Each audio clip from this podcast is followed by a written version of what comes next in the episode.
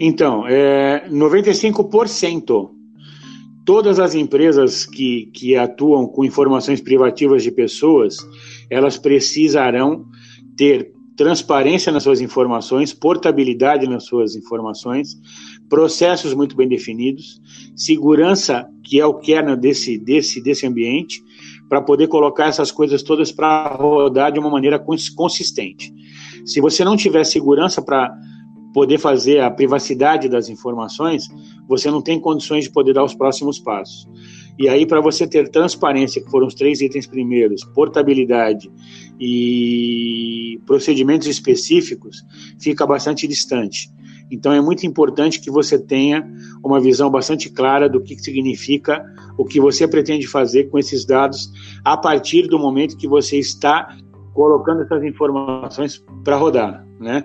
É muito difícil que você tenha uma visão muito é, re, reduzida, digamos assim, só para você fazer as implantações dos recursos de segurança.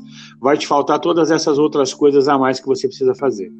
E esses 95% das empresas, que é a grande massa de empresas no Brasil, não importando se elas têm informações on ou offline, elas vão ter que se adequar a isso de uma maneira ou de outra, porque se elas não se adequarem, e as pessoas, a hora que elas começarem a ter noção do benefício que elas podem ter com a, o, o maltratamento das suas informações, como por exemplo, é muito comum que você receba ligações de uma, de uma operadora de telefonia celular te oferecendo uma condição melhor do que a que você tem na outra operadora. Como é que ela sabe dessa informação?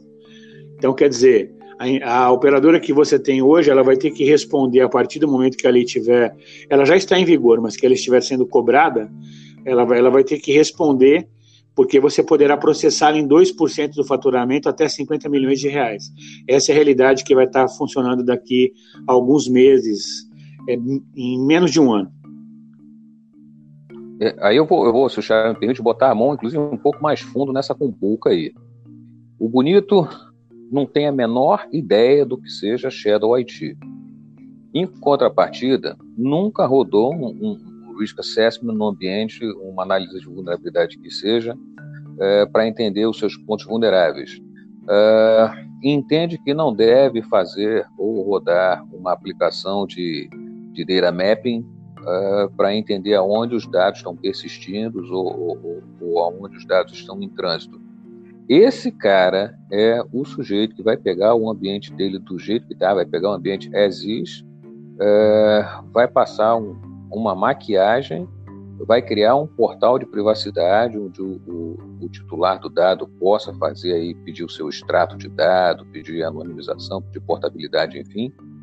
E, e é o mesmo cara que alguém já deve ter invadido o ambiente dele, está monitorando para no momento de vigência da lei a mandar um e-mailzinho, acredito eu, num parâmetro tipo, olha, eu estou com dados seus aqui de pessoas de sua empresa, tá? Eu quero tanto para não publicar.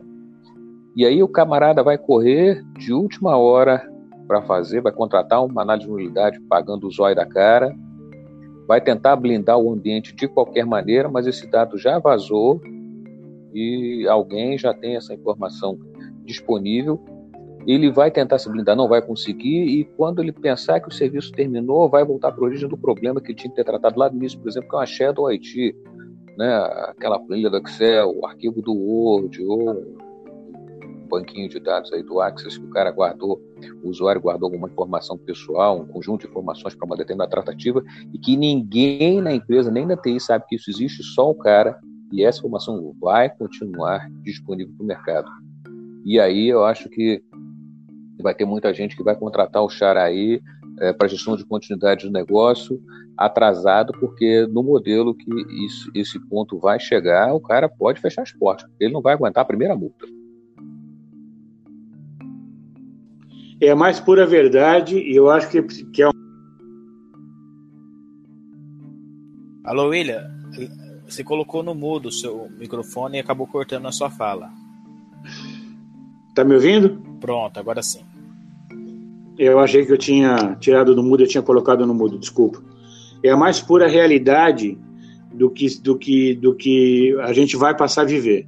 E, assim, eu tenho falado muito para algumas pessoas, né? A gente tem conversado muito com algumas pessoas e gente falando, ah, no, no segundo semestre eu vejo isso, no ano que vem eu vejo isso, né? Eu não estou preocupado com isso agora. Cara, é, nós temos a perspectiva desse negócio entrar em vigor em, em 16 de fevereiro do ano que vem. No momento, tem uma medida provisória que está dando um embasamento para que esse negócio vá para agosto do ano que vem. Ainda assim, é pouquíssimo tempo de você preparar uma estrutura de segurança que ela seja capaz de segurar a, a, a questão da, das informações sendo vazadas, exatamente como o Xará comentou, e a primeira multa mata a empresa. Quando você pega empresas de um determinado porte, a primeira multa mata a empresa. É simples assim.